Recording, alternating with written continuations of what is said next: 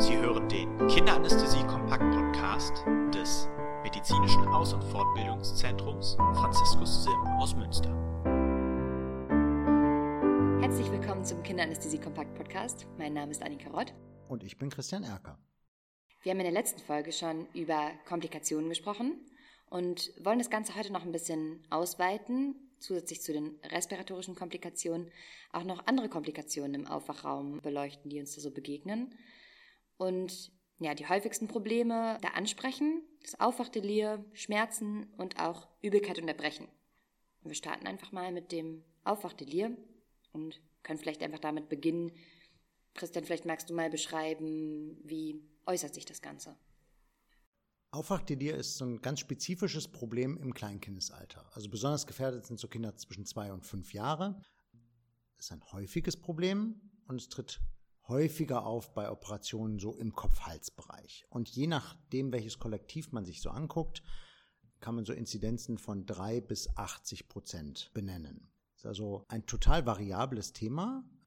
Klinisch zeichnet es sich dadurch aus, dass Kinder wach werden, desorientiert sind, mit ihrer Umgebung nicht interagieren, nicht verstehen, was denn da gerade los ist, rational nicht zugänglich sind, also nicht kontaktierbar sind, aber agitiert sind, versuchen sich Katheter rauszureißen, also so im Groben nicht zu bändigen sind.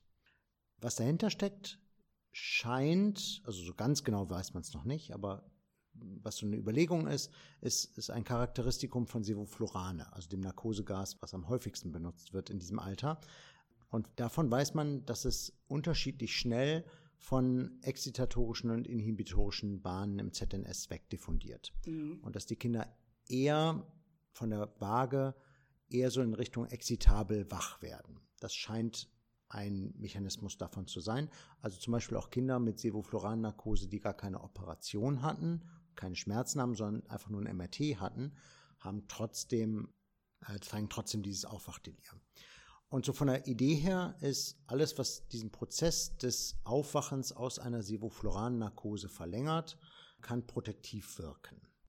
Prädiktoren dafür ist vor allem das Einschlafverhalten. Also man sagt so lapidar in der Anästhesie, wie man einschläft, so wird man auch wieder wach. Mhm. Das scheint tatsächlich auch so ein bisschen so zu sein. Also Kinder, die mit Angst einschlafen oder unharmonisch einschlafen oder wo Angst bei den begleitenden Eltern ein Thema ist, haben ein höheres Risiko, ein Aufwachdelir zu entwickeln. Da wären wir auch wieder bei den psychologischen Aspekten. Genau, also da steckt ganz viel Psychologie dahinter.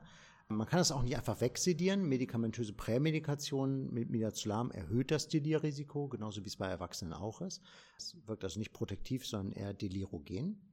Da haben wir in einer der letzten Folgen auch schon drüber gesprochen. Äh, das war diese Folge medikamentöse Prämedikation. Mhm. Äh, dafür gibt es auch Scoring-Systeme, die sind vor allem für Studien interessant, also für die Intensität des Delirs, für die psychologische Einschätzung der Einschlafsituation. Die sind aber in der Praxis wenig hilfreich, dass man das mit einem Scoring-System quantifizieren kann. Das ist tatsächlich eher was für klinische Untersuchungen. Mhm. Okay, dann wäre es ja jetzt spannend zu wissen, wie reagiert man da darauf? Also wie sieht die Therapie aus? Grundsätzlich ist ein Aufwachdelir, wenn es einmal aufgetreten ist, im Grundsatz eine selbstlimitierende Situation. In den allermeisten Situationen wird man die allerdings nicht abwarten wollen, sondern man sollte sie schon irgendwie beenden. Mhm. Denn das ist nicht nur unangenehm für die Mitarbeiter im Aufwachraum, das ist auch sehr unangenehm für die Eltern. Die meisten nehmen das als sehr bedrohlich wahr, wenn die Kinder da nicht zu bändigen sind, an allen Strippen irgendwie ziehen und unglücklicher zu sein scheinen. Und wenn die Eltern noch selber keinen Kontakt aufbauen können zum Kind. Die sind ja in, eigentlich hilflos da. Ne? Mhm. Die stehen daneben, die Kinder sind nicht rational zugänglich. Da macht sich schon ein bisschen Hilflosigkeit letztendlich breit auf Seiten der Eltern. Und, das darf man, glaube ich, auch nicht vergessen, auch das OP-Ergebnis wird kompromittiert. Der Blutdruck steigt an, es kommt zu Nachblutungen, ja. Drainagen werden gezogen, ein Gips kann brechen. Also es gibt verschiedene Sachen, die da auch auf OP-Seite dafür sprechen, ein Aufwachdelir erstmal zu beenden. Mhm. Die wichtigste Differentialdiagnose und aber auch der Hauptauslöser, den man beachten muss, sind Schmerzen. Also man muss zusehen, dass man eine adäquate Schmerztherapie hat. Im Zweifelsfall sollte man erstmal ein Analgetikum geben, um zu sehen, dass es nicht an Schmerzen liegt, dass es nicht gar nicht ein richtiges Aufwachdelir ist, sondern das Kind panisch und agitiert ist, weil es Schmerzen gerade hat. Im Zweifelsfall sollte man also probatorisch eine Analgesie geben.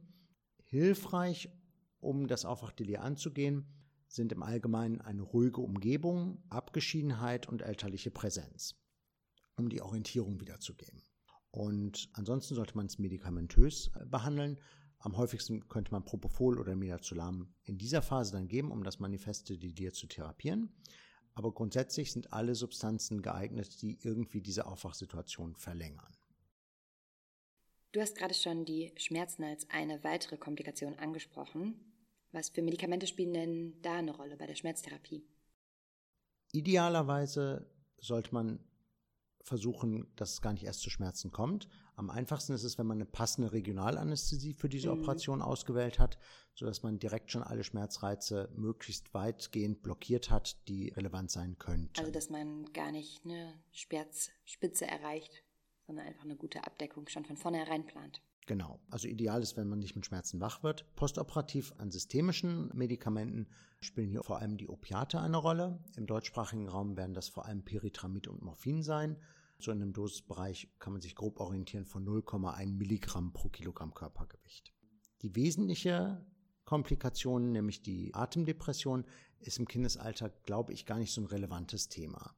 Also wenn man sich im richtigen Dosisbereich befindet, ist Atemdepression eigentlich eine kaum zu erwartende Komplikation. Klar, die sollten im Aufwachraum überwacht werden, die sind an der Sättigung, aber große Angst vor Opiatgabe, glaube ich, braucht man nicht. Es gibt Kliniken, die ein anderes Medikament dafür benutzen, für, ich sag mal, eher weniger schmerzhafte Eingriffe, Nalbufin. Das ist ein Kappa-Agonist und Mu-Rezeptor-Antagonist, der im Kleinkindesalter als, ich sag mal, leichteres Schmerzmedikament häufig auch ganz gut funktioniert und sonst als Basisanalgesie oder als Ergänzung dann NSAR. Genau, entsprechend WHO-Schema haben die natürlich den Stellenwert als Basisanalgesie. Mhm. Jetzt haben wir über Opiate gesprochen und über die mögliche Atemdepression, die jetzt im Kindesalter, wie du sagst, nicht so eine übergeordnete Rolle spielt. Aber wir haben die Übelkeit. Und mhm. Übelkeit, Erbrechen, ist eine Komplikation, die im Aufwachraum auch häufig vorkommt.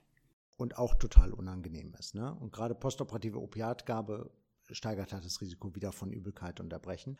Das ist also auch ein Thema, dem man sich widmen sollte. Auch gerne strukturiert. Also die Komplikationen hängen auch alle miteinander in Verbindung. Genau, alles hängt mit allem zusammen, mhm. ne? kann man so sagen. Ähnlich wie im Erwachsenenalter gibt es auch einen Risikoscore, um so eine grobe Ahnung zu haben, welche Kinder sind jetzt gefährdet, Übelkeit und Erbrechen vermehrt zu haben nach einer Operation. Das ist der POVOX-Score im Kindesalter und die Faktoren, die da einfließen, sind zum einen längere OP-Dauer, Alter über drei Jahren.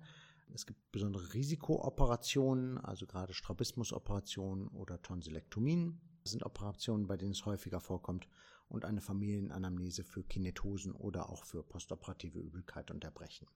Und davon abhängig würde man eine Prophylaxe geben. Gerade bei Tonsillektomien ist Dexamethason eine Prophylaxe, die man geben würde. Mhm. Das funktioniert aber nur als Prophylaxe. Das sollte man möglichst früh geben, am besten noch vor der ersten Opiatgabe. Wenn die Kinder dafür geeignet sind, kann man sonst erwägen, eine total intravenöse Anästhesie zu machen und das volatile Anästhetikum ganz wegzulassen. Okay. Ansonsten kann man zur Therapie benutzen Ondansetron oder Dimenhydrinat. Das wären so zwei Medikamentengruppen, die nochmal an anderen Rezeptoren wirken, die man da zur Therapie von Übelkeit und Erbrechen gut einsetzen kann. Hilfreich ist es, wenn man hierfür klinikinterne Standards hat, also einen klaren Ablaufplan hat, bei welchem Risikoscore benutze ich welche Medikamente und in welchem Stufenschema würde ich die Therapie ansetzen.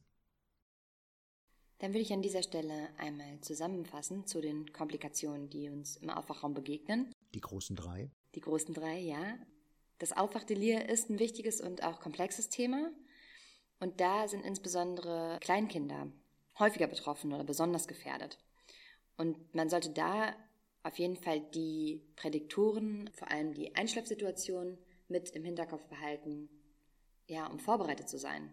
Man kann auch davon abhängig machen, ob man irgendwie das ganze prophylaktisch schon angeht. Ne? Also wenn Kinder sehr traumatisch einschlafen, dann kann man überlegen, zum Ende der Narkose irgendein Medikament als Prophylaxe zu geben, um die Aufwachsituation zu verlängern und dem Delir sozusagen vorzubeugen.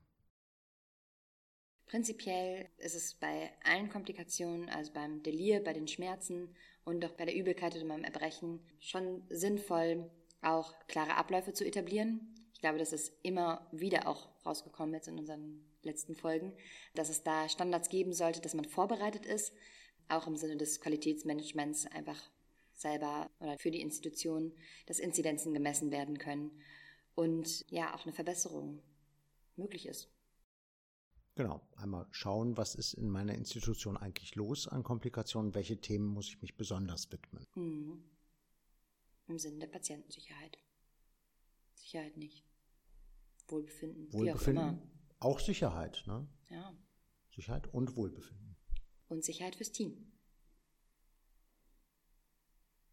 Christian, wir beenden heute die Folge und beenden damit auch unsere geplanten Folgen für diesen Podcast, sodass unsere Season 1 beendet ist. Genau, wir haben einmal alle Themen, die wir uns im Vorfeld vorgenommen haben, die für unsere Fortbildung wichtig sind, aber auch für die strukturierte Ausbildung in der Kinderanästhesie irgendwie als wichtig erachtet werden, einmal alle Themen grob angekratzt. Also wir haben einmal das ganze Portfolio einmal grob durch. Du betonst es so, wir haben sie grob angekratzt. Wir hätten zu vielen Themen noch in die Tiefe gehen können, bohren können, uns in Diskussionen verlieren können.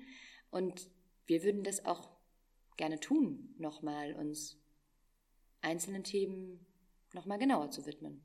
Genau, ab jetzt können wir in die Tiefe gehen. Ne? Dafür sind wir aber ein bisschen auf Feedback angewiesen. Uns würde interessieren, was für Themen haben euch besonders beschäftigt? Wozu habt ihr noch viel zu wenig gehört? Wo würdet ihr gerne noch mal tiefer nachhaken? Wo sollen wir richtig in die Tiefe der Materie einsteigen? Welche Themen interessieren euch besonders? Schreibt uns dazu gerne. podcast.sfh-münster.de, dass wir eine Idee haben, wie wir denn die nächste Staffel oder weitere Folgen planen könnten. Wir freuen uns natürlich auch über jegliche Rückmeldungen, sei es die Bewertung oder auch per E-Mail. Wir freuen uns über Lob, aber auch über kritische Anmerkungen, um uns noch weiter zu verbessern. Die letzte Folge ist zu Ende. Annika, vielen lieben Dank fürs Mitmachen der letzten 19 Folgen. Ich danke dir, Christian. Uns hosten. Eine Person wollte ich noch kurz erwähnen, die ihr bislang nur aus dem Intro kennt, der, glaube ich, die meiste Arbeit mit dem Podcast hatte. Das ist der Lennart. Der hat die Stimme im Intro gemacht und das Intro komponiert. Aber der macht auch die ganze technische Sache drumherum. Ihr habt ihn bislang nicht gehört, aber alles, was ihr hört, ist irgendwie technisch alles sein Verdienst. Vielen Dank dafür, lieber Lennart. Wir haben eine kurze Pause, bis wir mit den nächsten Folgen hoffentlich irgendwann wieder starten. Wenn ihr auf Abonnieren klickt, kriegt ihr es bestimmt als erster mit. Vielen Dank fürs Zuhören.